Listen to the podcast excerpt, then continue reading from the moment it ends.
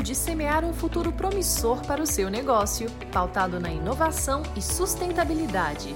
A M Prado te auxilia a entender os desafios do mundo atual para proteger e gerar valor, fortalecendo sua agenda ESG. Desenvolvemos um diagnóstico em sua organização para identificar o nível de maturidade dos aspectos ambientais, sociais e de governança corporativa, alinhados com as melhores práticas mundiais. Traçamos junto com seu time as ambições ESG alinhadas à sua estratégia de negócio e te apoiamos nas decisões delicadas que o tema reserva. Para as corporações que precisam de um benchmark, realizamos uma avaliação do cenário externo para identificar os riscos e oportunidades para proteção e geração de valor dos seus negócios. ESG. Venha falar com a M Prado Governança. Olá, meus amigos e minhas amigas do site Notícias Agrícolas e da M Prado.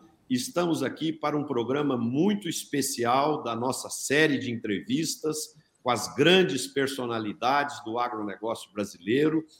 E hoje nós temos aqui uma figura de muito destaque do agronegócio do país, o nosso querido ministro Blairo Maggi.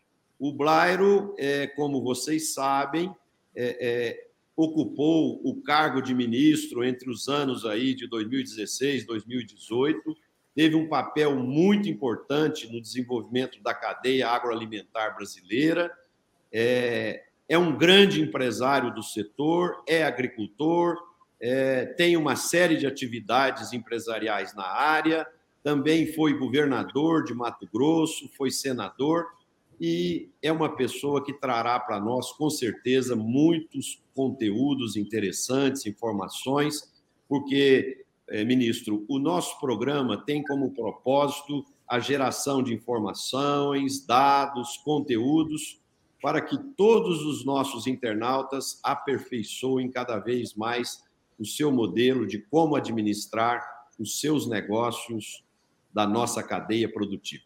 Seja bem-vindo, ministro. Você está na sua casa. Tá bom, Marcelo. Obrigado, hein? Obrigado pelo convite é, já há algum tempo, né, a gente tem, tem combinado de participar desse, desse seu programa, um grande programa, como você disse, que procura debater, informar, trazer informações, é, fazer com que as pessoas, enfim, conheçam um pouco da, de fora do, do seu negócio, da sua vida no dia a dia. Então, é, muito obrigado pelo convite. Também quero agradecer ao, ao Lázaro Pai né, e o Lazinho Borges lá, que são nossos amigos e que me pediram para que eu fizesse contato com você, eles que nos aproximaram para podermos participar desse programa. Então, estou aqui com muita disposição, alegria. Ah, você já deu aí a minha, a minha ficha, né? Eu, já, eu, passei, eu passei durante 16 anos na vida pública, passei pelo governo do Estado, fui senador, fui ministro, e hoje não faço mais política por fora da política desde 2019, cuidando só da área empresarial da minha empresa, uma empresa familiar que temos, mas é, a passagem pela política foi bastante importante, me deu uma compreensão ah, bem ampla de como funcionam as coisas, né, os caminhos que a gente deve percorrer, a persistência que a gente deve ter nas coisas e principalmente saber que elas não acontecem é, de um dia para o outro ou elas não acontecem da forma que como você quer e deseja, né? Na política, as coisas acontecem de forma é, é, muito mais lenta, é, é, o que é possível ser negociado, é o, é o, que é possível ser conseguido. Eu sempre brinco, Marcelo, que é, o, é a distância mais curta entre dois pontos é uma reta, mas na política nem sempre é o mais rápido. Você tem que fazer vários contornos para poder chegar ao seu objetivo. Então, é uma alegria estar aqui contigo. Não temos nenhuma é, não temos nenhuma proibição de falar de qualquer assunto que você queira levantar aí da minha área, do meu conhecimento. Foi um prazer uh, estar aqui contigo. Perfeito. O, o, ministro, eu também queria agradecer aqui ao Lázaro pai, Lázaro Borges e o Lázaro filho, Lazinho, por estar, é, ser o, o aproximador da gente aqui, de uma nova amizade, e estamos muito felizes aqui em receber você aqui no nosso programa. Eu queria começar o nosso bate-papo é, Eu estava vendo a sua biografia e você nasceu em Torres, no Rio Grande do Sul. É, aonde que nasce o primeiro vínculo seu com o agronegócio e onde que, que nasce essa paixão pelo setor que, que, que fez com que você se dedicasse praticamente quase toda a sua vida a, a, ao setor agroalimentar? Bem, Marcelo, o... na verdade eu sou um gaúcho falsificado, né? Porque eu nasci no Paraná e meu Sim. pai, que veio do Rio Grande do Sul, tinha vindo aí há poucos meses do Rio Grande do Sul para o Paraná, Sim. e ele acabou me registrando lá no Rio Grande do Sul, porque na... onde ele foi no Paraná, ali em São Miguel do Iguaçu, próximo de Foz, na época não havia cartório, não havia nenhum tipo de, de recurso. Então, uma das primeiras idas que ele voltou ao Rio Grande do Sul, ele foi a um cartório e, e, me, e me reconheceu natural como de Torres, no Rio Grande do Sul. Mas, na verdade, meu umbigo, meu umbigo está enterrado lá em São Miguel, onde eu me criei, né, no oeste do Paraná. É, meu pai sempre foi ligado à agricultura, quando foi para o Paraná foi trabalhar numa madeireira, mas eu eu mesmo uh, lembro das, da, das, da madeireira, ele me fazia, ainda muito pequeno, ir trabalhar com ele, uh, juntar lixo na madeireira, serragem, a gente falava assim, empilhar madeira, taco, e eu nunca gostei muito daquele negócio ali. Eu tinha uma certa alergia por, por pó de IP, de peroba, essas coisas, e eu sempre ficava olhando a questão é, da roça, né? vamos chamar assim. E eu conheci é, a soja muito novinho ainda. Meu pai tinha uma, uma criação de suínos, e à época a comida dos suínos não era ração, né? eram, eram aquelas bateladas, aqueles tachos grandes onde se cozinhava mandioca, milho, e também batatas é, para dar para os suínos. Era uma das atividades dele. E eu conheci, então, a soja quando eu fui a primeira vez na, num vizinho nosso lá em São Miguel, buscar uma, uma carga de rama, que chama, né? O cidadão Sim. plantava soja, mas não, não usava o grão, usava a rama para dar para os porcos, para o gado, etc. E, tal. E meu pai uh, conseguiu com ele lá umas cargas, eu fui lá buscar, ainda muito pequeno, ali que eu conheci soja, né? E já na sequência, lá no, pelo ano de 68, 69, 60, na década, final da década de 60, eu devia ter lá uns 13 anos, 14 anos por aí. Ah, eu falei ao meu pai, falei, pai, eu não quero ficar na madeireira com você, eu quero plantar, né? E meu pai era um cara muito, assim, muito para frente, né? Não dava contra essas, essas coisas. Ele me deu um pequeno trator que tinha lá e eu comecei a fazer umas destocas. Então, veja, eu era muito novo, né? E meu pai muito doido também, né? Me deu lá, eu fui lá, destoquei, acho que nós abrimos uns 5 hectares, 10 hectares à época, plantamos a primeira vez a soja, então, é, assim, ali, ali nasce a paixão, ali nasce agricultura, ali nasce o André Maggi agricultor, o Plairo, a Maggi que é hoje, nasce aí desse, desse pequeno experimento, dessa vontade de, de ver a agricultura crescer no oeste do Paraná. Né? Então, há, há, muitos anos, eu, eu, diria assim, ó, eu nasci na agricultura, vivo na agricultura, vou morrer na, na agricultura. Eu, não, eu, tenho outras atividades, mas a minha, a minha paixão, aquilo que eu gosto, que eu curto, que eu imagino uh, sempre indo muito bem é a agricultura. Então, começo por aí. Sou um gaúcho falsificado, né? é, nascido no Paraná e depois que veio fazer a vida no Mato Grosso lá na década de, de início da década de, de 80. O ministro, e em que momento nasce a vontade de criar a AMAGE e, e, e, quais foram os grandes desafios até ela chegar agora a ser essa grande empresa é, é, é de relevância em toda a cadeia dos grãos brasileiros? A margem, Marcelo, nasce nesse momento né, em que eu me referi.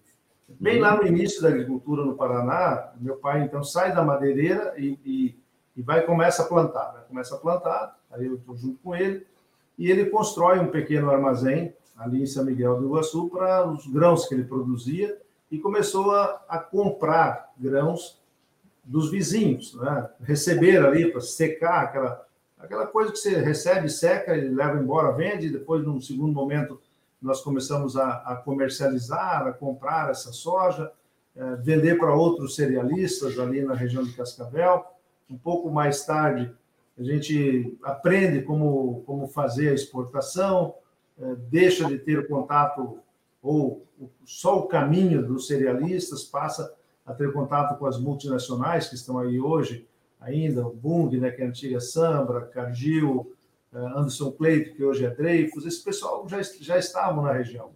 E nós aprendemos, então, ali a como fazer exportação e fomos, fomos crescendo. E o nosso negócio foi é, sendo muito ligado sempre à produção agrícola e uma comercializadora, que depois vira uma trading lá na frente.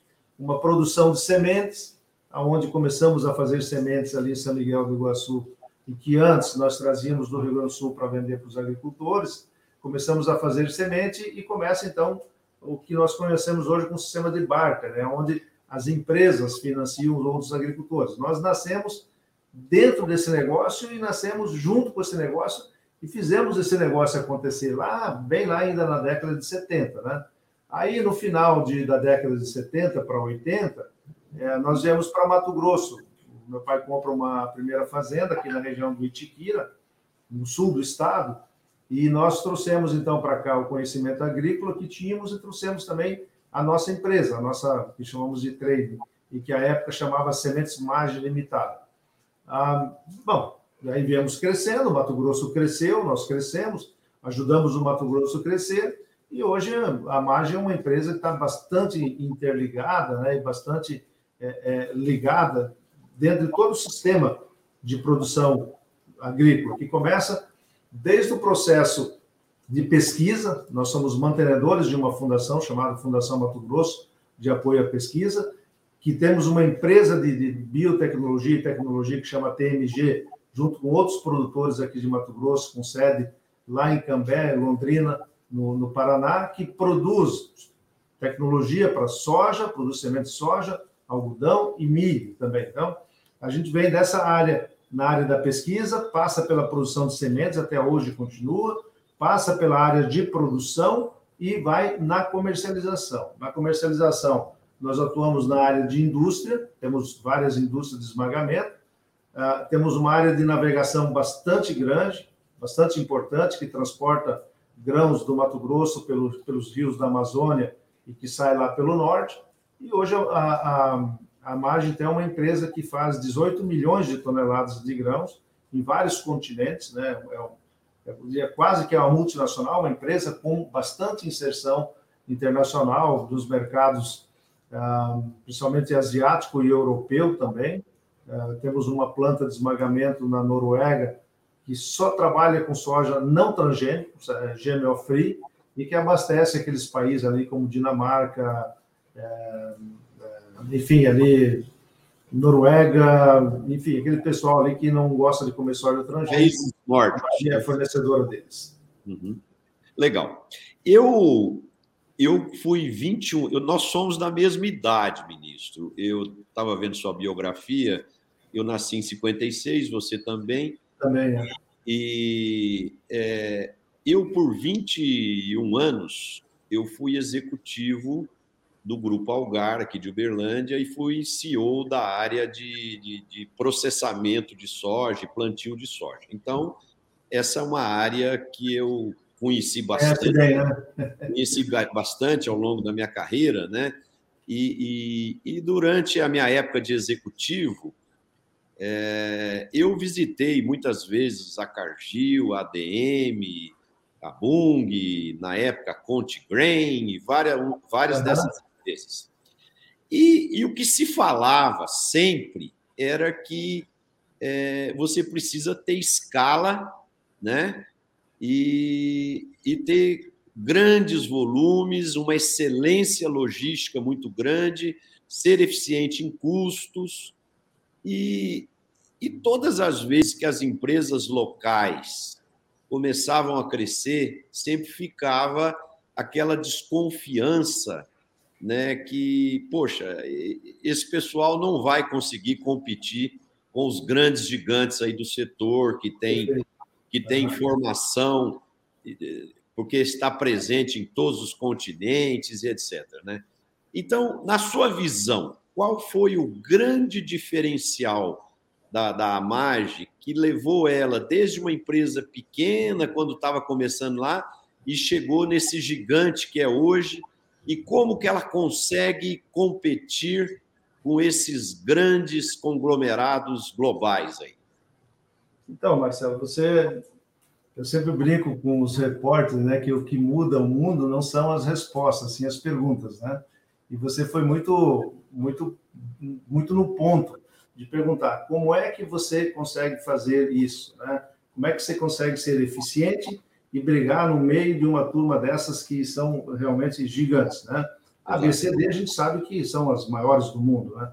Mas a, a, a, a MAGE, ela, ela, ela vem né, do início da produção ah, e, de fato, chegou algum momento em que nós percebemos, ou, ou nós criamos algumas alternativas, né? A gente tem que ser diferente ou vai ser engolido. Eu não, eu não tinha como, como seguir em frente. Você lembra, né, você é do setor e você lembra que lá na década de 80, ainda meados de 90, os portos no Brasil estavam todos na, nas mãos né, dessas grandes multinacionais. Você não tinha espaço para ser um exportador autônomo, vamos chamar assim. Né? Quando muito, você conseguia um espaçozinho no pool, tipo lá em Paranaguá, tinha um pool, você botava um pouquinho lá, mas os terminais, ah, os grandes terminais eram das multinacionais, já que eles eram bastante grandes e com, muita, muito investimento na área. Né? Bom, uh, obviamente eu também não conseguia, né? eu tinha que, não vou dizer morrer, mas assim, o final da minha linha sempre era na mão de uma multinacional dessa. Né? Eu não tinha como passar para cima do navio uma mercadoria minha, se sem que eles estivessem ali juntos. Bom, aí é, é, aqui em Mato Grosso nós começamos a plantar soja muito para o norte, para o noroeste, para o oeste, lá em cima, e ficamos bastante longe de Paranaguá. Chegamos, ia dois mil e poucos quilômetros, dois mil e quinhentos quilômetros de Paranaguá. Quer dizer, a gente ficou praticamente inviável no sistema de transporte de caminhões. E eu comecei, então, ali no na, meados da década de 90, quando quando entrou o presidente Collor, por aí, eu comecei a olhar para o norte. Falei, bom, eu preciso de uma alternativa para o norte. E, e aí tomei conhecimento, uma certa vez, num, de um evento que ia ter em Porto Velho, sobre a hidrovia do Madeira Amazonas. Eu lembro que era o governo Collor, porque ele tinha, um, ele tinha ali saído da Portobras, e estava um momento interessante ali. E eu fui para lá e conheci esse, esse projeto, e falei, poxa vida, talvez a nossa, a nossa saída, a nossa alternativa seja não mais pensar para o sul, mas pensar para o norte. Vamos para lá.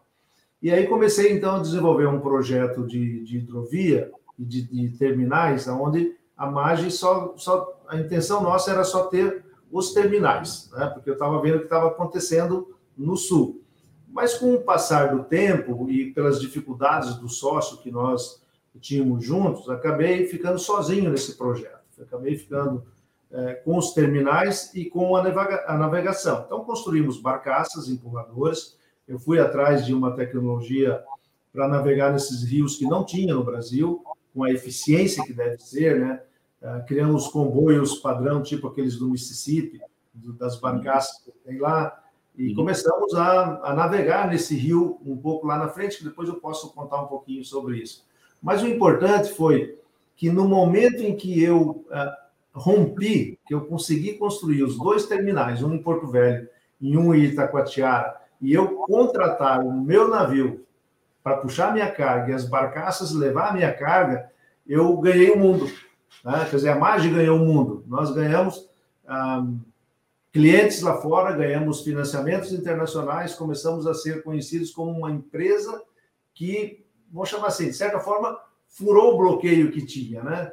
Então, Correto. nós conseguimos sobreviver nesse negócio porque é, crescemos, porque achamos uma saída, uma inovação, né, que à época não existia e que nos deu essa possibilidade. E aí, claro, depois disso, as coisas foram, foram mudando, como disse, acesso a crédito internacional, linhas mais baratas, né, e, e fomos aumentando.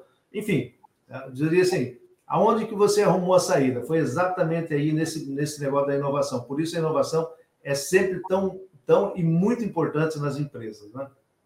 E, e nós temos muitos jovens que nos assistem, né, ministro? E, e às vezes muitos os jovens são muito imediatistas, né? E eles tentam copiar os exemplos aí do Mark Zuckerberg e de outros aí que explodiram muito rapidamente, mas pela sua história aí fica evidenciado que as conquistas que a gente obtém, né, são são é, consequências de, um, de muita resiliência, né, Marcelo? Muita resiliência e muita é, muita tentativa e erro também, né, menino? É, quando, quando eu te contei essa historinha rápida, nesse aí foram 15 anos, né? É. Então, você está dizendo, não, não dá para fazer tudo num dia só, né? Tem que ter muita resiliência, persistência para as coisas acontecerem. Né? É.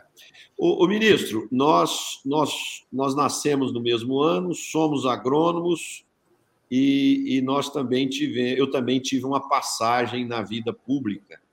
É, a minha com menor intensidade e menor relevância, mas foi uma experiência interessante. Em 2002, eu fui secretário de Desenvolvimento Econômico aqui de Minas Gerais, no governo do Itamar Franco, do PMDB.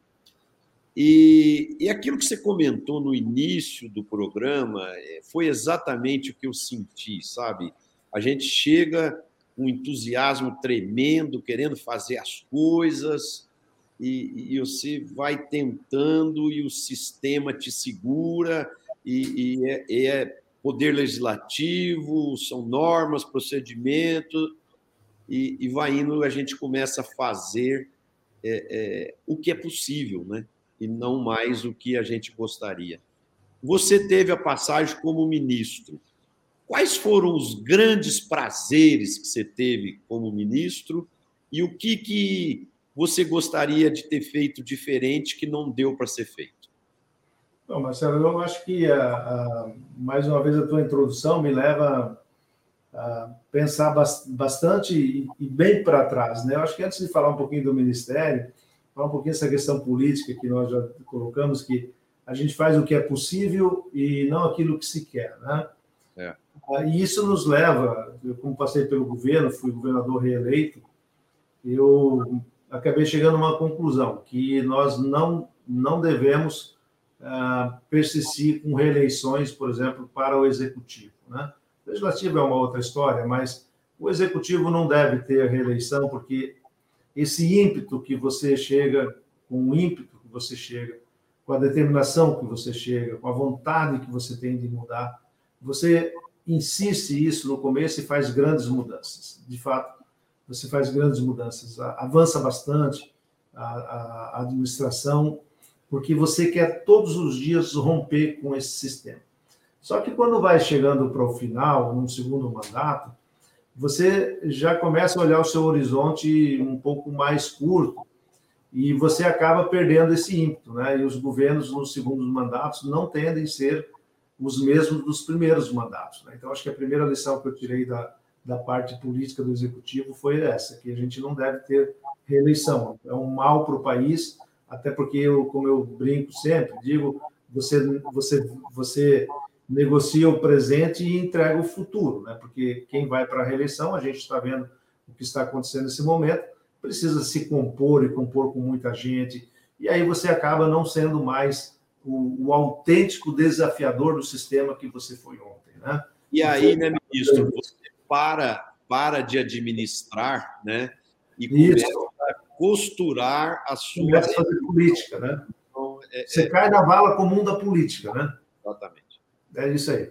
Bem, então, chegando mais aqui para o ministério que você me pediu, eu, eu quando cheguei, é, fui eleito senador em 2010, fui para Brasília, e, e um pouco depois, o presidente, ainda era, desculpa, era presidente Dilma, o Lula já tinha saído, ah, e, e, eles me procuraram, certa vez, para mim ir para o Ministério da Agricultura. Né? Se eu, se eu desejava aí que eles estariam dispostos a compor com o meu partido para que eu fosse ministro. Eu, no começo lá de 2000, 2011, por aí, eu não, não achei interessante. Falei, ah, eu não, é, é uma área que eu conheço bem, mas ah, ponderei que não, que lá talvez não fosse meu lugar e que eu poderia, tipo assim, ser olhado como alguém que tivesse ali para defender mais o, os interesses das, do, seu, do seu business mesmo que qualquer outra coisa.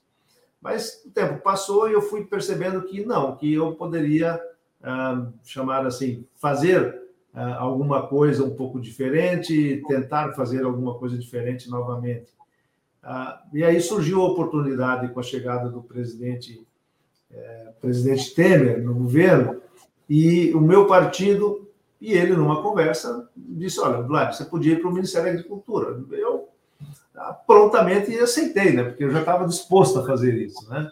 E fui para o fui pro Ministério e só pedi uma coisa ao presidente à época. Falei, presidente, eu nunca tive um patrão, eu não, nunca trabalhei é, fora da, da, minha empresa, né? Com meu pai, é minha empresa, portanto, eu quero saber como é que o senhor quer que eu me comporte aqui nesse processo, se devo perguntar o que eu vou fazer todo dia, se tem que explicar o que eu fiz, como é que funciona, né? Ele uhum. virou para mim e falou: não, velho, não, não, não. Você toca uh, do seu jeito, que eu sei que você sabe fazer, e você vai me dizendo o que está acontecendo, né? Para que eu também não passe por vendido nesse processo. Então, fui por, para o Ministério, sentei na cadeira e disse: bom, agora é comigo, né? Daqui para frente é comigo. E, e, foi um período, Marcelo, um período muito bom, muito bom. Eu passei por três esferas eh, na área pública, no, no, governo do Estado, como já disse, no Senado Federal e no Ministério. Mas o lugar que eu melhor uh, me enquadrei, que gostei muito, foi no Ministério da Agricultura, porque de fato é uma área em que eu conheço e domino e conheço as pessoas que rodeiam o Ministério, que precisam do Ministério. Tá? Então, com meia dúzia de conversa, qualquer conversa que você tivesse, você já sabia exatamente qual o caminho a seguir, qual é a orientação para onde você deveria é, fazer os enfrentamentos e até eliminar aquilo que não deve ser feito, né? Dizendo, peraí que eu já conheço, não é por aqui, e vamos embora. Então, assumo o governo do o, o Ministério, começa um programa uh, bastante interessante de desburocratização, desburocratização dentro do, do Ministério, ah, eu sei que a Tereza Cristina, depois que eu saí, continuou fazendo, né? Para ela também teve que fazer, e aliás, todo mundo que entra no ministério tem que fazer esse exercício da burocracia, né? Porque burocracia é igual unha, né?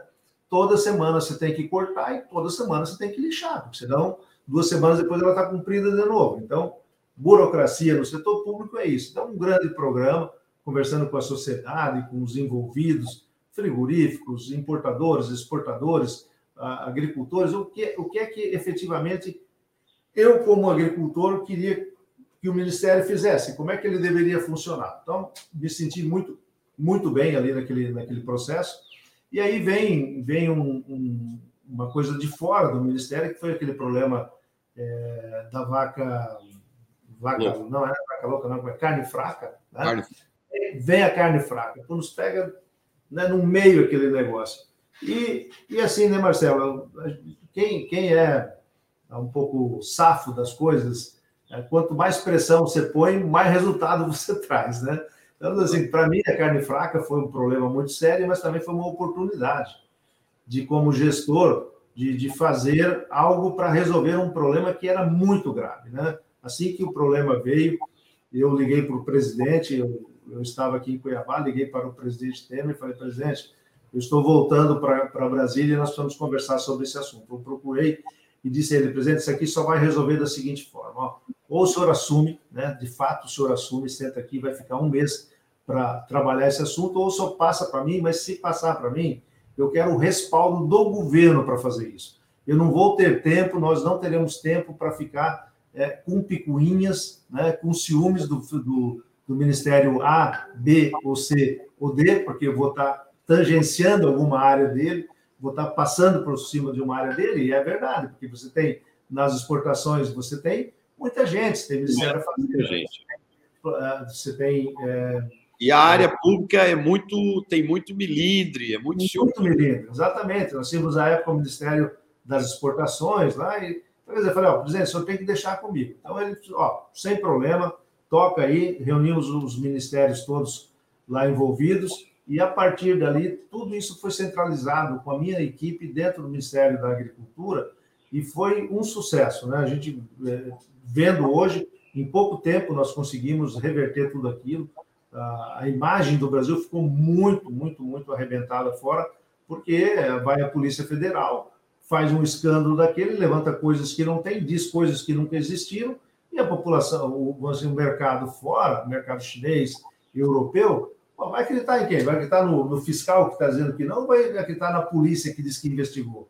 É, obviamente foram, foram atrás da polícia. Né? Então foi, foi um, um, trabalho muito grande. Então eu diria assim, ó, uma das coisas mais importantes aí do que eu, na minha passagem pelo Ministério da Agricultura foi exatamente nesse aspecto de resolver problemas que eram problemas bastante sérios e que com muita dedicação e com muito apoio político, inclusive do Congresso à época, né, os parlamentares todos fecharam junto com o Ministério da Agricultura e nós conseguimos avançar aí, é, avançar bastante. Ter uma ideia, nós temos o RISPOA, que é, o, que é o, a forma como você faz os procedimentos, ele era, quem fez o primeiro RISPOA foi Getúlio Vargas, e desde então não se tinha conseguido mudar, mas imagina a legislação lá de 1952, 53, valendo em 2018, 2017. Né? Então, essa, essa, essa, esse problema que aconteceu acabou gerando oportunidades e o Ministério avançou bastante nesse período.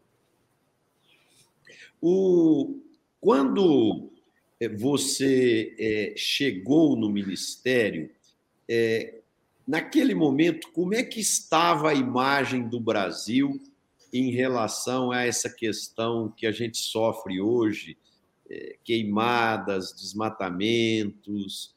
E, e, na sua visão, ministro, o que está faltando para nós do agro brasileiro? É, porque é o seguinte: é uma minoria que faz alguma coisa errada, só que respinga em todo mundo, né? Por exemplo, até o pessoal dos citros, do café, que está aqui no centro do Brasil, sofre é, respingo dessas questões. Né? Então, onde que nós estamos errando? O que, que nós precisaríamos fazer diferente para mudar essa imagem? Bom, Marcelo, eu, eu, você e quem conhece esse processo sabe que a legislação brasileira é uma legislação bastante dura né? e, e moderna, não é uma legislação atrasada. E todos nós sabemos também que, como você disse, a imensa maioria dos agricultores, dos ligados ao agro, respeitam essa legislação. Posso não gostar dos percentuais, mas, mais uma vez, foi o que foi possível ser feito. Eu estava no Senado, eu ajudei a fazer o Código Florestal, embates gigantes, né? Então, todos nós reconhecemos. Agora, tem uma, uma minoria que insiste né, na coisa errada, porque pelo certo ele não vai mais fazer. Né? Então ele insiste no errado, insiste na possibilidade de ter uh, uma anistia, de ter alguma coisa. E quando acontece eh, esses abusos no desmatamento, essas, essas ações da polícia, ou uma multa mais pesada sobre um produtor, uh, nós agricultores acabamos nos sentindo ofendidos também como um todo, né? e reagimos de forma errada. Né? Ah, mas não devia. Eu, eu não tenho que defender quem está errado, não é verdade? O errado se explique com a justiça. Nós temos que fazer a coisa certa e ajudar a fazer essas mudanças. Então, a nossa legislação é dura, ela é moderna. A, grande maioria entende como deve ser feita pelo caminho correto e nós estamos perdendo para a minoria. Né? Esse é o ponto. Quando eu cheguei no Ministério da Agricultura e viajei muito, né? Eu, talvez tenha sido o ministro que mais viajei ah, fiz uma missão uma vez para a Ásia, fiquei quase 32 dias, se não me engano, na Ásia, só andando e fazendo mercado, abrindo mercado. Mas em todos os lugares que eu fui, eu fui mais ministro do meio ambiente do que ministro da agricultura. Falava muito mais das questões ambientais do que propriamente das questões agrícolas, porque as questões agrícolas, se você mostra duas, três imagens dessa nossa agricultura exuberante, todo mundo entende o que, que é mas entender o que é o processo da Amazônia, o que é a Amazônia legal. Ele, as pessoas não entendem que nós temos que deixar 80% de uma área um, fechada e, e, aproveitar só 20%.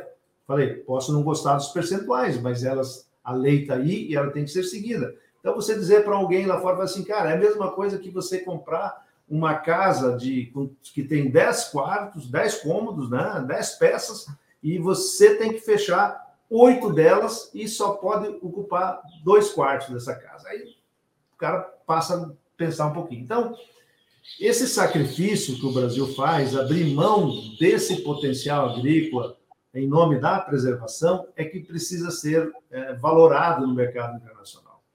E eu penso que nós estamos avançando bem nessa área. Né? O governo lá do, do, do presidente Temer, e como eu disse, eu fui muito mais ministro do meio ambiente do que da agricultura, frequentei esses, uh, esses fóruns internacionais de meio ambiente, é, relações com ONG, com todo mundo, eu sempre fui muito, muito prático de fazer. Bom, aí chega, uh, chega a eleição, vem o presidente, uh, presidente atual, né, o Bolsonaro, uh, é apoiado na política, lá atrás ele é apoiado por um grupo de produtores que pensam pelo lado, vamos chamar assim, que querem mais, não se conformam com a lei e agem para mudar a lei. Né? E o presidente é, Bolsonaro, ele vem na eleição e vem com essa turma para o governo. E essa turma cria um caldo, né, um caldo de resistência bastante grande com o, o, os, os nossos importadores, o mundo que quer um mundo mais verde, eles começam a olhar, peraí, tem uma turma lá que não está pensando bem. E o presidente Bolsonaro, então, se alia com essa, com essa turma, põe um ministro do meio ambiente que também fala do mesmo jeito, né? E nós acabamos retrocedendo nesse processo. E é interessante é, é que nós precisamos olhar o seguinte: nenhuma legislação não, não, não se cambiou, não se mudou grandes coisas para dizer assim, ah, o Brasil deixou de seguir para o caminho que ele estava indo e mudou de caminho. Não, o Brasil fez um discurso diferente. Então nós perdemos eu diria assim: nós avançamos bastante, perdemos esse terreno, retrocedemos e agora precisamos novamente reconquistar isso. Independente do governo que for, continuidade do, do presidente Bolsonaro ou a troca por um outro presidente que vença as eleições, precisa ser olhado esse negócio. Quer dizer, é, de fato, nós vamos obedecer à nossa legislação? Vamos. Então, vamos dizer isso ao mundo claramente, não vamos tentar burlar isso de um jeito ou do outro. Então, a, a, riqueza que o Brasil tem na área de produção, tem muito espaço para crescer, mas o Brasil não é uma ilha. O Brasil precisa viver dentro do contexto que nós temos. E o, e o contexto do mundo atual é esse. Né? Mais uma vez, posso gostar, posso não gostar, como não gosto de um monte de, de coisa, mas não tem como você ficar lutando contra a maré o tempo inteiro, não tem como você lutar contra a corredeira o tempo inteiro. Você tem que se compor. Né? Você tem que dizer, ok, eu tenho produto para vender, eu sou eficiente, eu tenho muitos grãos, eu posso fazer muita carne, eu posso fazer isso, posso aquilo, mas eu só vou conseguir vender para aqueles mercados que me aceitaram. Né? E o mundo não quer nada hoje que seja é, abrir mais áreas, devastar mais, derrubar mais, não quer. Pode ser que no futuro, como a gente está vendo na Alemanha hoje, os, os verdes lá, o pessoal está deixando fora, aliás, está trazendo as áreas de preservação para a produção agrícola, porque com a guerra da Ucrânia vai faltar comida. Opa, faltou comida, então a gente vai lá e pega mais um pedaço. Quem sabe no Brasil, no futuro, essa reivindicação que se tem hoje de uma possibilidade de uma abertura maior de mais áreas, possa ser que venha acontecer dentro de um planejamento depois, né? É, de ver aonde estão as melhores áreas de produção, onde você já tem infraestrutura, não só a infraestrutura de estradas, de rodovias, de portos, mas que tenha cidades, né, que tenha saúde, que tenha educação. Enfim, acho que no futuro dá para discutir algumas coisas, mas nesse momento o Brasil tem que seguir o caminho daquilo que tem que ser feito e que nós já tentamos uma vez. O ministro, você falou do exemplo aí da Alemanha, né? É, no momento que nós estamos passando de imagem, se tivesse sido empresários brasileiros, tivesse tido essa ideia de aproveitar áreas aí de preservação para produzir alimentos, o sistema global cairia de pau em cima da gente. Mas Reagiram como, muito fortemente. Muito como os alemães estão com crédito, né? então eles podem é, é, dizer isso. Né? Mas, né, Marcelo, aquela história tem vários jeitos de fazer a coisa, né? Tem, você pode tirar um copo da água de cima da mesa num tapa, uma ação violenta, e você pode afastar ele com carinho, com jeito, né? Exato. Com todo mundo concordando. Então, é o jeito de fazer as coisas, né? É. E você disse que na sua época de ministro da Agricultura, em muitos momentos você teve que incorporar o, o papel de ministro do Meio Ambiente, né? Essas duas pastas não deviam ser unificadas e aí por trabalharem mais juntas embaixo do mesmo guarda-chuva Será que esses mimimis que existem por aí é, não poderia diminuir? Ou você acha que poderia aumentar? Não, eu, o presidente Bolsonaro, quando assumiu, ele fez essa proposta, né? Uh, à época, eu estava no ministério, quer dizer, era na época da, transi da transição, e eu me posicionei contra, né? contra essa possibilidade, porque uh, sei das rusgas grandes que existem entre os dois lados, né? E um, e um ministro para cuidar dessas duas áreas ia ter, ele ia ter muitos problemas, né? Porque os interesses são são diferentes. Agora, eu concordo contigo, tem muita coisa que pode ser olhado de forma conjunta. Aliás, o que é meio ambiente? Né? Meio ambiente é uma agricultura que cuida do local que ela está fazendo. Né? Não, não, não tem outra diferença. Eu tenho áreas aqui no Mato Grosso que a gente planta, onde onde a gente é obrigado a, a, seguir as coisas, e não é só obrigado, a gente faz porque entende que deve ser feito também. é muito bonito, né? Ver as coisas organizadas, as coisas respeitadas.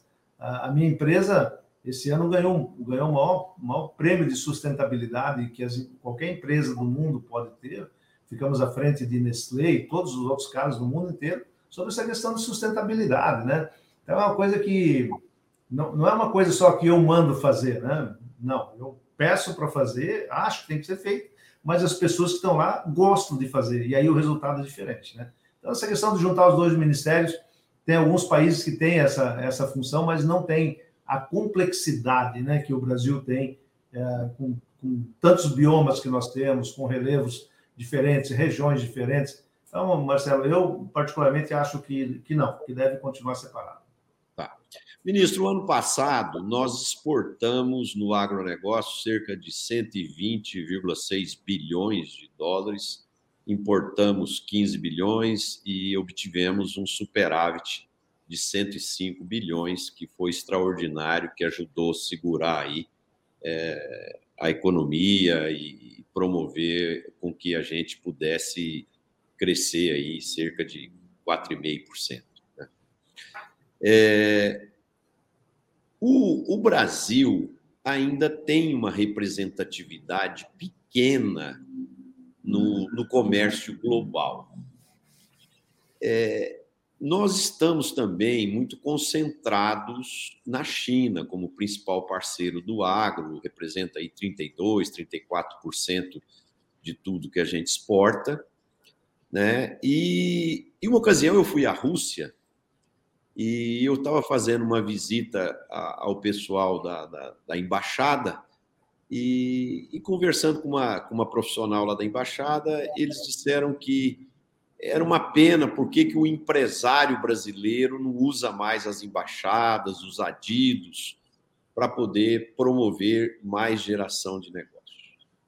É, a gente vê um mundo aí totalmente global, essa crise da pandemia e da guerra Ucrânia e Rússia, momentaneamente a gente está vendo um fenômeno de desglobalização, mas o mundo será global e, e, e as oportunidades estarão em cima da mesa aí sempre. Na sua visão, ministro, o que, que falta para nós como nação para a gente ter uma presença mais intensa no comércio global? Aí eu não estou dizendo só o agro, estou dizendo a, a, nação como um todo. Eu acho, Marcelo, que a nossa geração, que fizemos parte, foi uma geração muito educada para dentro do nosso país. Eu lembro, vim do interior do Paraná, é, para mim, estrangeiro era um, uma coisa estranha, inclusive, né? Não, não tinha a noção e a dimensão do, do que era o mundo globalizado.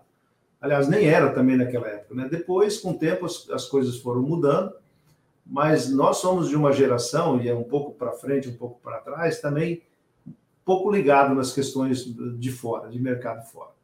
Agora, o empresário brasileiro, e você sabe disso, o empresário brasileiro que se aventura, né, que sai para o comércio exterior, ele se dá muito bem. Né? Ele se dá bem porque nós somos um povo criativo também, nós aprendemos muito facilmente as coisas é, a, a, nossa, a nossa política também fora, ela tem um, um problema desse de, de acanhamento, aí falando um pouco mais do setor agrícola, né? Enquanto você tem na China, os Estados Unidos, que tem, deve ter lá uns 10 ou 12 adidos agrícolas, né? Nas embaixadas, nos, nos esparramados pelo país, o Brasil tinha um, né? Eu consegui depois mandar mais um ou mais dois, mas tinha um só. É, então, existe essa pouca representatividade fora, uma procura pouca por parte do, dos, dos empresários, mas aqueles que saem acabam gostando e crescendo. E é importante de ver que a estrutura nossa do Itamaraty, como assim como você visitou lá na Rússia, é, em todos os lugares que você tem estrutura de, de do Itamaraty, você é sempre muito bem-vindo. Eu, sério, eu nunca vi, frequentei muitas embaixadas nossas, mas eu nunca vi má vontade por parte do Itamaraty. Ele pode não entender o que a gente quer fazer, mas ele é interessado em aprender e disponível para fazer. Então, talvez, Marcelo, uh, falar assim, é problema do governo de a gente ter menos comércio? Eu acho que não. Eu acho que é problema nosso mesmo, do, do povo brasileiro, que, como falei, foi criado de forma diferente, um país muito grande, muito populoso, é um país que sempre buscou autossuficiência, muitas vezes buscando autossuficiência sem saber se é eficiente, se é competitivo. Mas eu quero crer que as novas gerações aí possam superar isso, né? Você vê na China, por exemplo, é, o governo faz um investimento gigante em estudantes ah, para que eles possam aprender várias línguas, né? Você tem lá estudantes, centenas ou até milhares de estudantes que estudam o português tá, nas escolas ou numa escola específica. Depois, esse próprio governo manda esses estudantes vir morar no Brasil, moram em Porto Alegre, moram no Mato Grosso, moram no Recife, moram no lugar. Além de refinar a língua para o comércio, aprende a cultura e como negociar e como olhar. Então, nesse aspecto, é que é toda uma questão de planejamento e que a gente chama de educação, né? Então, é criar essas condições aí para que o Brasil possa ah, melhorar um pouco. Eu concordo contigo, nós somos acanhados e bastante concentrados, né? É, Agora, eu, eu, acho não é, me permite só um pouquinho, não, não é, é, talvez essa tua pergunta, essa tua observação também, muitos já me fizeram, essa concentração com a China, né? É perigoso? Sim, é perigoso. A China é um país até imprevisível, né? É, eles são uma cultura de 5 mil anos. Se o governo lá falar vamos passar fome 30 dias, não vamos comer nada que vem de soja, eles vão ficar 30 dias sem comer e não vão reclamar. E eles nos quebram nesse período. Né? Então, nós queremos outros mercados, tentamos abrir outros mercados, sim, queremos, desejamos, mas o fato é que o grande comprador é ele. Né? Então, fica mais ou menos na mão. É, uma coisa interessante que você colocou aí, o, talvez o fato do Brasil ser uma nação grande, populosa e ter aqui muitas oportunidades, faz com que a gente se torne míope em relação às oportunidades que tem lá fora, né? Então a gente acaba olhando só com o olho de mercado interno, né? Então, por exemplo, você pega você pega um país igual a Nova Zelândia, por exemplo, tem aquela cooperativa Fonterra lá, de, de, de, do negócio da cadeia do leite. Né? Um país pequenininho e uma empresa com presença global. Né? Você pega quantas empresas holandesas, suíças, né, que têm é, presença global? Porque são mercados pequenos e eles são forçados a conquistar outros espaços. Né? Sobreviver lá fora, né? É. Então, é, é viu, viu, Marcelo? É quase como nós aqui no Mato Grosso, né? Nossa população é 3 milhões de habitantes, é menos do ABC paulista, é menos do A, né? Exato. Se a gente aqui não se preocupar em produzir e botar para fora do país ou para fora do nosso estado, ninguém vai fazer nada, não tem gente para consumir. Né? Talvez seja o raciocínio que você está fazendo aí. É verdade, é verdade. O ministro, e, e os avanços tecnológicos? Quando você estava no ministério, é, imagino que você teve várias reuniões com a Embrapa, é, nós temos tido ganhos de produtividade espetaculares aí. Outro dia saiu um estudo né, que o Brasil, é, nos últimos 22 anos, aí, cresceu cerca de 3,18% ao ano em produtividade, enquanto a China cresceu 2% e os Estados Unidos 0,5%. É, é, Na sua visão, qual é o papel da Embrapa nesse desenvolvimento tecnológico e, e o que, que a gente podia fazer para que ela se fortalecesse ainda mais? É, algum tempo atrás, ela soltou um plano aí e ela vai fazer uma série de alianças com, com empresas privadas para poder se tornar autossuficiente e não depender tanto do orçamento do Tesouro.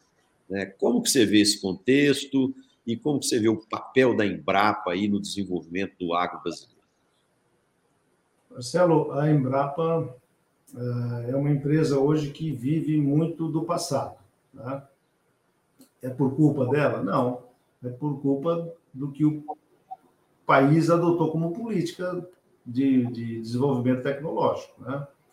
Quando a Embrapa começou, e que na época, acho que foi no, no Ministério do Alisson Paulinelli, é, doutor Eliseu, essa turma mandaram para fora 1.700 técnicos estudar, voltar, conhecer, ter tecnologia.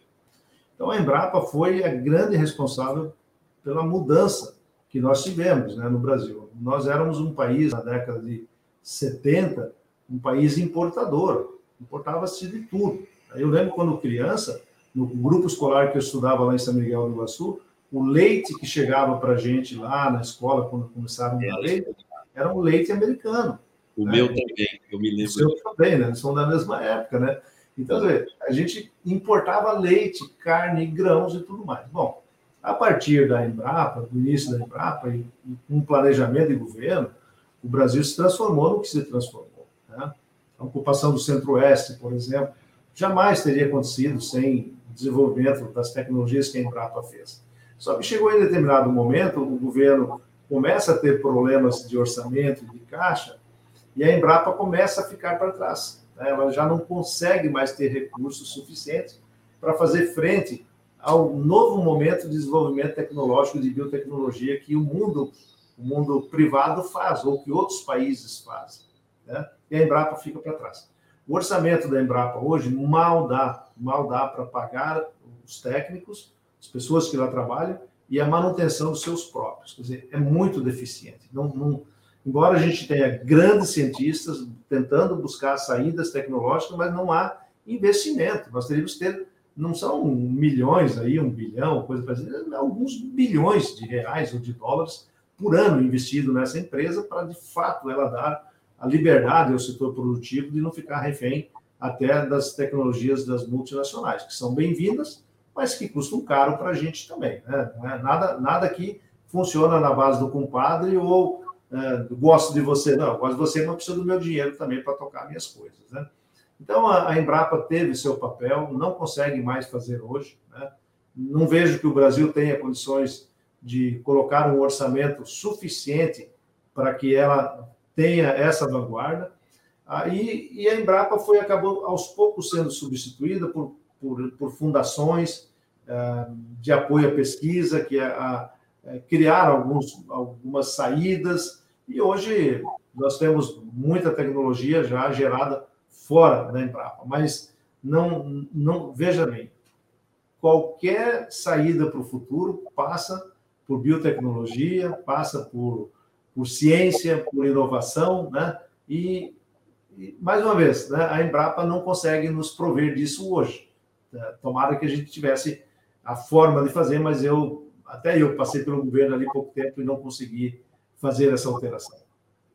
Eu acredito que nós temos aqui um problema cultural que precisa ser rompido e, e, e precisa ser bem trabalhado, né? Por exemplo, eu eu já fui muitas vezes a, aos Estados Unidos é, a negócios e quando você vai numa empresa, né? é, tá lá conversando com o empresário, uma certa altura ele fala, não, porque a universidade é, ela está nos ajudando a fazer o planejamento estratégico, ela está nos ajudando a desenvolver essa tecnologia, ela está nos ajudando a abrir o mercado e tal, tal, tal. Então, assim, a presença da universidade lá, ela está contínua na vida das empresas e das pessoas né? E aqui no Brasil, é, a universidade que vive dos, a universidade pública que vive dos recursos do tesouro e também a Embrapa que viveu muito tempo ainda dos recursos do tesouro, de uma certa forma elas acabaram ficando limitadas a esse contexto e, e tem um ciclo aí que precisa ser quebrado, né? Não tem recurso, então não investe, então temos que fazer diferente, né? E na minha opinião o fazer diferente é aproximar das empresas. E eu acho que as universidades, a Embrapa, tem muito que ajudar as empresas e as empresas têm muito que ajudar essas instituições. Então, é, é, é uma questão da gente quebrar, quebrar esse ciclo é, vicioso aí, porque nos Estados Unidos, os centros de pesquisa e as universidades estão no dia a dia das empresas. Bem isso. E, viu, Marcelo? E, e, e o ranço, né? O ranço de dentro da universidade para fora, que é o pior do que o de fora para dentro, né? É. Aqui, aqui em Cuiabá, por exemplo, a Universidade Federal é, procura fazer isso. Tem alguns professores, tem programas de, de nanotecnologia e, e, procuram, procuram se inserir no meio da, é, da sociedade produtiva mas, assim, eles relatam para mim, por exemplo, as dificuldades que eles têm de dizer assim: vou chamar, vou trazer a mágica para dentro da universidade para desenvolver um programa qualquer. Oh, calma. Né? É, primeiro, a gente vai ter que quebrar esse, esse ranço aí de, é, sei lá, se é de ideologia, o que, que existe, né? Na verdade, eu também já fui estudante, quando eu passei pela universidade, também tinha uns pensamentos meio, meio diferentes, né? É, Não, eu, eu, diria que é a zona de conforto, ministro. É, a zona de conforto é muito interessante, né? É independente até da ideologia. Eu acho que se a gente sair da zona de conforto e, e, e ter a oportunidade de fazer alianças e a legislação permitir a parceria público-privada aí, vai dar ganha-ganha para todo mundo e, e nós vamos evoluir. Né? O ministro, uma outra pergunta aqui. A, a agricultura digital tem crescido muito no Brasil. A gente tem hoje colheitadeiras, plantadeiras aí com muita tecnologia embarcada, mas a gente tem ainda a limitação do sinal de internet e da cobertura nas propriedades agrícolas. É, você acredita que a chegada do 5G aí vai ajudar a resolver essa questão? E isso nós vamos poder dar um salto tecnológico tanto na produtividade quanto na qualidade da gestão das fazendas e dos negócios agrícolas? Zé, desculpa a minha franqueza, mas eu acho que não. É, acho que não.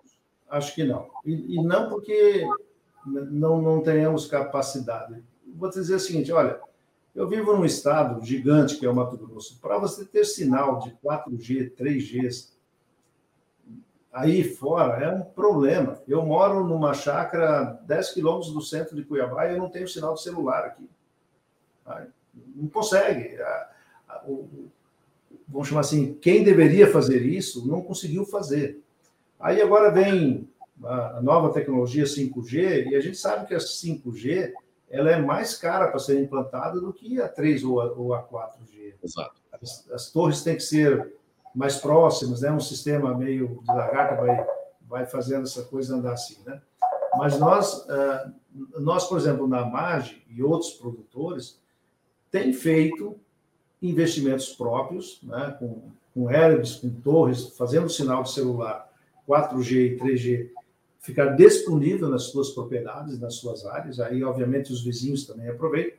E a partir daí, você começar a a, a, fazer a extração de todos esses dados que as máquinas trazem hoje nos seus, nos seus programas. Tá? É, os ganhos são muito significativos, muito grandes. É, monitoramento, é, saber se o motor está funcionando na rotação certa, é, se está esquentando, se o cara está andando na velocidade certa, as plantadeiras todas soltando as sementes no seu devido lugar para melhorar a produtividade. Então, quer dizer, a tecnologia é uma aliada grande da agricultura, muito grande, traz muitos resultados. Mas daí a pergunta é: o 5G vai é, universalizar isso para a agricultura? Eu digo, olha, infelizmente eu não acredito. Quero estar errado, Né? Mas a gente vê, não consegue botar 3G e 4G. Eu, lá em Sapezal, na Querência, no Itiquira, na Itamaraty, onde eu tenho propriedades maiores, onde a empresa tem, é recurso nosso que está botando lá. Não vai. Simplesmente não acontece. É, é, é, é crítico, sim. Agora, é, quando a gente vai em outros países, por exemplo, eu fiz uma viagem de Miami até o sul da Carolina do Sul, foram 1.200 quilômetros, e, e a estrada manteve o sinal a viagem toda. Eu fiquei impressionado de ver. Né? Então, vamos, vamos ter esperança que um dia nós possamos atingir esse nível de excelência é, nas telecomunicações, né? Porque essa Marcelo, quando, quando o cara ganha a concessão, está lá escrito o que ele tem que fazer. Não tá? Ele só vai ganhar a concessão se ele botar sinal ao longo das rodovias, se ele fizer isso, se ele fizer aquilo, blá, blá, blá, Pô, o cara ganha e não faz. É. Né? E aí o nosso, o, a, nosso, o nossa, a nossa polícia, vamos chamar assim, que são as agências reguladoras, não vão atrás disso. Não, ah, fica o dito pelo não dito. Ah, então, eu pensei, eu não acho que falta recurso para fazer. Falta seriedade para fazer essas coisas andar.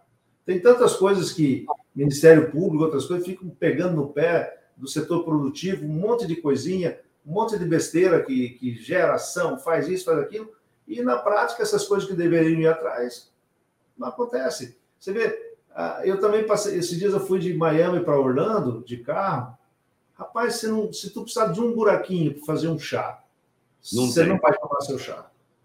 Até falei para minha esposa, eu fui dirigindo, tá falando para minha esposa Terezinha, falei, ó, você tá vendo? Parece que os caras estão passando uma régua na frente aqui, e se daqui a dois meses, três meses vai sair um buraquinho aqui, ele já sabe, ele vai lá e arruma antes.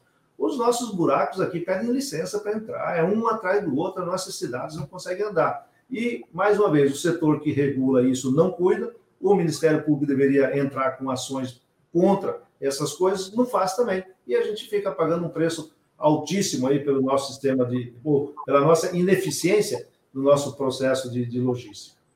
E nós, e nós brasileiros, a gente é acomodado nessa questão, né? A gente não cobra, a gente se conforma, né? Isso. É, é, é.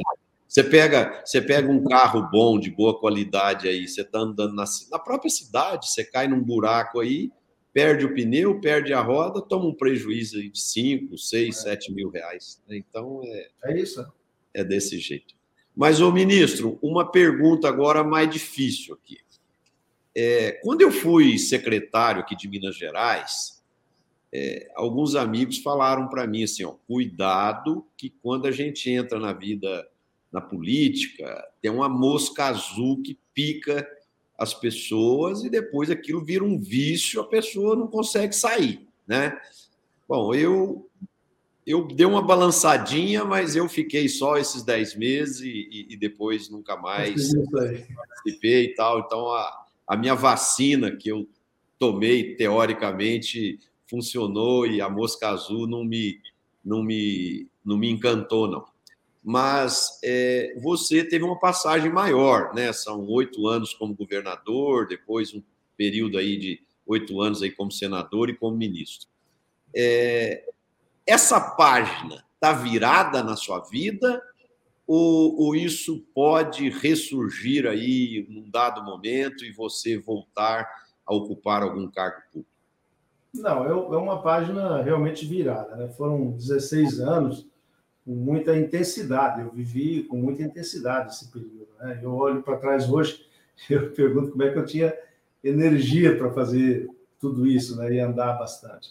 Mas a política é uma, é uma arte, é uma coisa muito boa, é um, é um mundo que você vive diferente do, da programação que você tem no dia a dia, né? Porque na, na, na política, a agenda política não é você que faz, ela é ela acontece conforme os acontecimentos, né? Então, de repente, você está de um lado, tem que correr para o outro, atende é, um negócio de sem terra, como atende uma questão de espaçonave é, que está indo para a Lua, sei lá, algumas coisas assim, né? Eu lembro que um dia no Senado eu estava na, na, na comissão de, de, assuntos sociais, nós estávamos discutindo questões realmente de, de sem terra, assentamento e essas questões. E saí de lá, fui para outra reunião onde o presidente Collor era o presidente, da Comissão de Relações Exteriores, onde nós estávamos discutindo a compra dos caças que o Brasil fez, depois acabou comprando na Noruega, se não me engano, né? Finlândia. Então, é uma vida que você não faz a sua agenda. Na vida privada você procura fazer. Mas, assim, Marcelo, eu diria assim para você, olha, entrar na política é muito mais, uh, mais fácil do que sair do outro lado. Sair é bem complicado, principalmente é, pelo período que eu passei, pelos cargos que, que exerci. E quando você vai fazendo política, você vai levando, não é que você vai levando, um monte de gente é, chega próximo de você. E não é por interesse pessoal, é pelo interesse político também, né? É o vereador querendo virar vereador, virar prefeito, é o prefeito querendo virar deputado, e assim vai, as coisas vão andando. Então todo mundo vai fazendo uns projetos, o seu projeto baseado no projeto de, que, de quem é o líder, quem está em cima, né?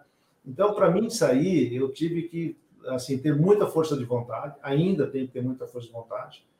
É, eu, com muita antecedência, em 2016, 2017, eu reuni meus correligionários aqui em Cuiabá, disse a, a, eles que eu não iria disputar nenhum cargo em 2018, né, para assumir em 2019, de fato, não fiz. Passei, terminou minha passagem no Ministério e no Senado eu não voltei para a política e tenho procurado ficar longe. Eu sou demandado todos os dias para uma coisa ou outra, para um conselho, para um apoiamento, mas tenho dito, olha, eu não, não desejo mais, não quero mais. Ah, foi. E acho que a fila precisa andar, como eu disse no começo também, né? Os novos que chegam, chegam com muita energia, muita vontade de mudar, e a gente que está mais velho já acaba meio se conformando com a situação que está. Né? Então, para mim, é página virada. Ainda hoje um jornalista me ligou, aliás, me escreveu, né, dizendo: você vai ser candidato? Eu, aí eu falei: não uma vez, não duas vezes, não três vezes. Aí ele fez uma matéria, assim, Blairo Maggi não vai repetir São Pedro, né? porque ele negou a Cristo por três vezes. O, ministro, e, e, como que funciona hoje? A, a sua empresa é uma empresa familiar. É, como que funciona? Hoje o comando é todo executivo e a família fica no conselho de administração. Vocês têm conselheiros externos. Como que funciona o modelo de governança da AMAG hoje? É, é uma empresa hoje é, toda ela na mão de executivos, uhum. executivos ou que vieram de fora, mas na grande maioria deles são executivos formados dentro da companhia, com raiz da companhia, com cultura da companhia. Por exemplo, o meu presidente executivo hoje, ele é ele vem da base da empresa. Ele começou há 30 e poucos anos em Rondonópolis como office boy na Amage, né? antiga Sementes Imagem. E lá ele veio veio crescendo internamente na companhia, ele crescendo como pessoa, foi temos a oportunidade dele estudar fora, morar fora, né, conhecer outras coisas, e hoje ele é o nosso comandante. Então, é uma empresa que tem uma governança muito, muito clara, né, é, sabe que precisa cuidar das pessoas, a maior, a maior riqueza que uma empresa tem são as pessoas. Né, então, eu sempre digo para os nossos colaboradores, por mais que você ache que ninguém está olhando para você, nós estamos olhando para você e por você, né? São coisas diferentes, né? E, e eu sempre digo também, disse ainda sexta-feira lá em Lucas do Rio Verde, que eu fui lá, passei numa unidade nossa, aí reúno, converso um pouco com, com as pessoas e falo, ó, teria o maior prazer de, daqui a 30 anos, 20 anos, alguém de vocês, esses garotos, garotos pudesse ser o presidente da companhia, né? Então a empresa tem, tem na sua cultura a, essa valorização, a meritocracia mesmo, né? A pessoa, a pessoa trabalhou, entregou, ela recebe. Se ela trabalhou, entregou mais, ela vai receber mais. Quer dizer, é, é uma empresa que distribui lucros com todos os nossos funcionários. Temos um PPR que vai do presidente ao, ao seu José que limpa o banheiro aqui, aqui em, em Cuiabá da empresa. Então, isso, isso é, é cuidar das pessoas, olhar pelas pessoas, né? E, e, é uma empresa que tem um, assim, um cuidado grande na sucessão também. E não é sucessão de herdeiros que a gente cuida também, mas da sucessão da companhia. Para cada posto que tem na margem, a gente sabe o segundo ou terceiro que pode assumir em caso de um sair, de, de um falecimento, de uma falta. Você tem que estar preparado para tudo isso. Né? Então, é uma empresa que tem uma gestão muito transparente. Nós não somos capital aberto, mas nós publicamos nossos balanços, fizemos todas as informações. A Margem é uma empresa que, se você perguntar para o cara que está no pátio de uma das nossas empresas, fazenda, indústria, até o chefe desse negócio, todo mundo vai responder a mesma coisa, porque todo mundo conhece da, da, da mesma situação. Então, é uma empresa que tá, está na mão de, como já disse, de executivos e, e o conselho, ah, nós somos em cinco, né, eu e quatro irmãs, e tenho dois cunhados que estão dentro da companhia, um falecido e um fora, e então essas cinco famílias, cada uma delas tem uma, um assento lá no board da, da empresa e temos mais uh, dois, três conselheiros externos também. E então esse processo como é que ele como é que ele funciona, né? Quer dizer, os gerentes, os coordenadores vão montando seus programas, vão dizendo que que queremos no ano, que devemos comprar, o que vamos plantar, isso chega lá em cima e há então uma definição no conselho ah, dando autorização para o presidente executivo e seus diretores executarem aqueles programas, aqueles projetos que foram feitos com metas físicas, metas financeiras né, e metas de gente. Todo mundo é avaliado na margem. Não tem ninguém que não tenha uma avaliação de alguém de cima para que ele possa receber a sua participação nos resultados da companhia. E, assim, é, nós temos um, um, negócio de dar um relógio assim para a turma dos gerentes para cima aí, dependendo de quantos anos ele tem, 10 anos, 15 anos, 20 anos, 30 anos de casa. Eu brinco com eles, cara, vou ter que montar uma fábrica de relógio, porque tem muita gente antiga na companhia. Tenho mais de 9 mil funcionários hoje, né? Uma empresa, ah, é a maior empresa do Centro-Oeste hoje, né? Disparadamente, e tem inserção internacional. Enfim, é uma empresa que está preparada, né? Nós, nós temos agora 45 anos de fundação, desde o dia que meu pai começou lá em São Miguel do Iguaçu. Vamos fazer 45 anos esse ano. Estamos preparados para mais 45, com toda certeza. E os diretores, os executivos, o nosso conselho, sabendo o que tem que ser feito, como tem que ser feito. Estamos preparando a nossa terceira. A gente fala que nós somos. É, já está chegando a terceira geração, porque meu pai minha mãe, eu, minhas irmãs, e agora está chegando a terceira geração, alguns deles já no negócio dentro do conselho, olhando com suas atividades próprias fora também. Enfim, somos uma empresa é, que gostamos de ser empresa. Há muitos anos nós somos uma empresa, uma corporação, e vivemos como ela dentro das regras que exigem uma empresa moderna é, e eficiente. Muito legal, ministro. É, o papo, quando é bom, né, ele flui tão rápido que nós já estamos aqui com um pouquinho mais de uma hora de, de programa. Já? E, e estamos. e não tomamos vinho, não tomamos cerveja, não nada, e só conversando. Mas. É, eu... Bom, você vai ainda tocar aí, né? Mas só dizer assim, a alegria de poder participar contigo, realmente. É, nós estamos aqui. Se pudéssemos ficar. É, a gente vai, vai umas 20 horas de conversa, né, ministro? Mas nós vamos.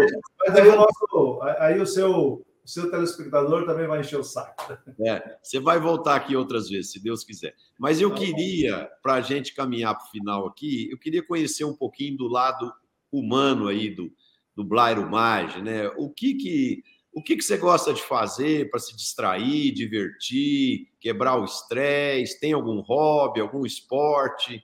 Como é que é seus momentos de lazer aí, ministro? Não, eu sou não tenho. Eu sou um cidadão extremamente simples, caseiro. É, não sou de viajar muito também. Aliás, a gente está sempre viajando. Uma fala assim: ah, você não passeio com não sei o que. Não. A gente viaja a negócios, está sempre andando por aí, mas eu não. não, não olha, não, não vou dizer para você que eu tenho um hobby, cara. Eu não. Ah, vou pescar, vou pescar. Né? Ah, vou na praia? Vou na praia vou com meus netos em algum lugar? Vou, mas não, não tenho uma coisa assim, dizer assim, qual que é o seu hobby? Não sei. Não, uhum. não, não tem. Uh, tem sou... algum esporte? Tem algum esporte ou não? Não gosta de atividade física? Não, eu gosto de pedalar, caminho, né? Faço caminhadas constantemente, pedalo também. É, mas, assim, é, eu não posso dizer para você, não, eu sou amante do futebol, eu sou amante do vôlei, faço. Não, eu gosto um pouquinho de cada coisa. Eu sou, eu sou meio eclético e eu tenho uma capacidade que talvez poucas pessoas têm, que é, bom, eu fui governador, fechei a porta do palácio, a hora que eu fui embora, dei tchau para a guarda, nunca mais pisei lá. Não sinto saudade, não sinto falta. Passei lá no Senado, a mesma coisa. Passei no Ministério, a mesma coisa. Eu não, eu não, eu não tenho apego por essas coisas, sabe? Eu simplesmente cumpro Olha. com a minha missão, o meu período, sei que tudo tem começo, meio e fim. E que não adianta ficar chorando. Passou? Passou. É, sou, sou meio prático nesse assunto. Tem gente que fica se remoendo, não consegue, parece uma alma penada, né? Não é. sai, não quer sair do gabinete que ele estava, e é. fica aquele negócio ali. Não, eu sou, sou absolutamente tranquilo com essas coisas. Ô, ministro, e para a gente fechar, eu queria que você deixasse aí uma mensagem para os nossos internautas. Nós temos dois públicos muito distintos aqui. Nós temos um público de gente jovem que está começando o seu negócio, e nós temos público experiente que já toca seus negócios, são bem-sucedidos e tal. Então, eu queria que você deixasse aí duas mensagens para esses dois públicos. Marcelo, acho que eu vou deixar uma só. Uma Porque, só. Verdade, é, quem está no meio do processo, quem está passando, quem está chegando, para mim só tem uma coisa para você conseguir ter sucesso nas coisas. Você tem que ser, eu disse várias vezes essa palavra aqui, você tem que ser resiliente, né?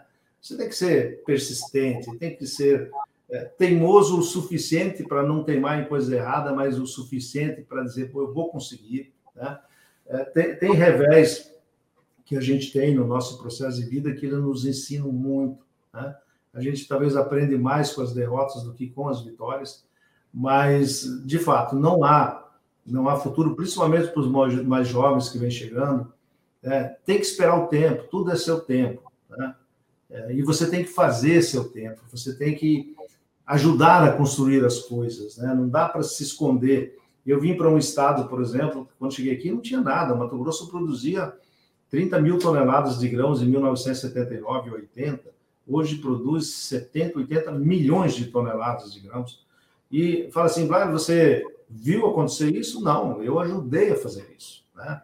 Ajudei em várias maneiras, participando de sindicato rural, associações, na política, né? ajudando a construir hospital, fazendo ponte, é, criando município, enfim, é, conforme as coisas vêm, se apresentando na vida, você vai fazendo, né? vai fazendo, e tudo serve de base para o teu sucesso no futuro. Não tenho dúvida disso, né? Que a resiliência é a coisa mais importante que alguém pode ter na, na vida. Dizer, persistir. Né? Ah, dá uns tombos, dá, levanta, igual criança. Né? Você só caminha caindo, não tem outro jeito. Legal, ministro. Foi um prazer te receber aqui hoje.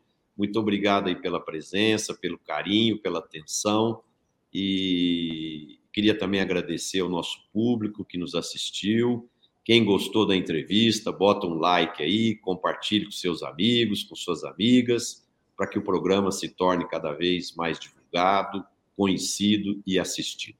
Obrigado a todos, boa noite e a gente se vê na próxima quinta-feira com mais um programa Líderes do Agro. Até lá, gente. Um abraço. Um abraço, obrigado.